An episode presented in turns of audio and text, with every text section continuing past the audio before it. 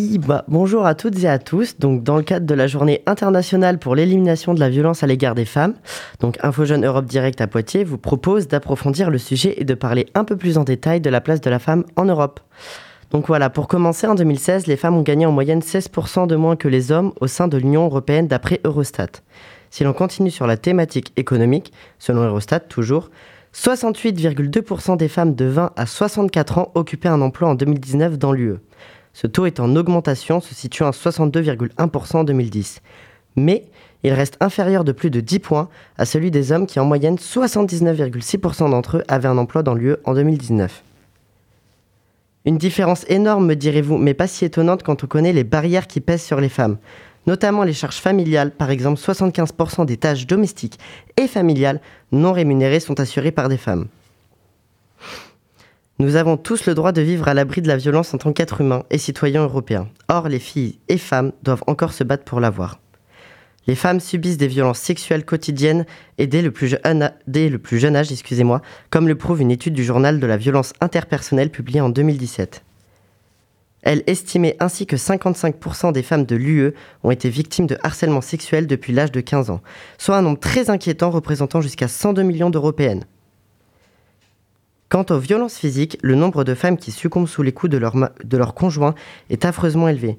Par exemple, le gouvernement français indique que 146 femmes sont mortes en 2019 à la suite de violences subies de la part de leur partenaire ou ex-partenaire, soit 95% des morts au sein d'un couple.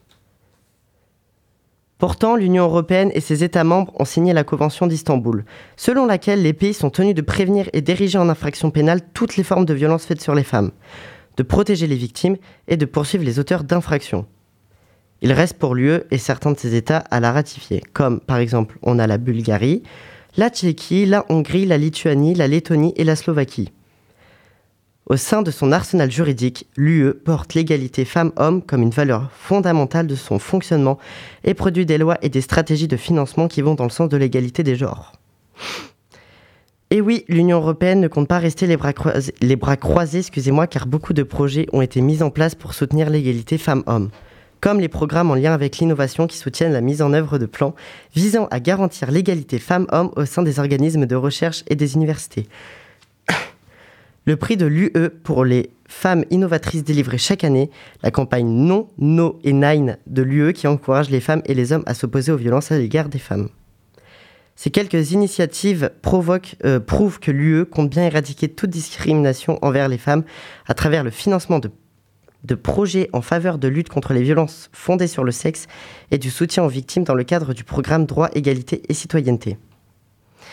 Donc voilà, en soi, l'égalité entre les femmes et les hommes constitue une valeur fondamentale de l'Union européenne remontant au traité de Rome de 1957.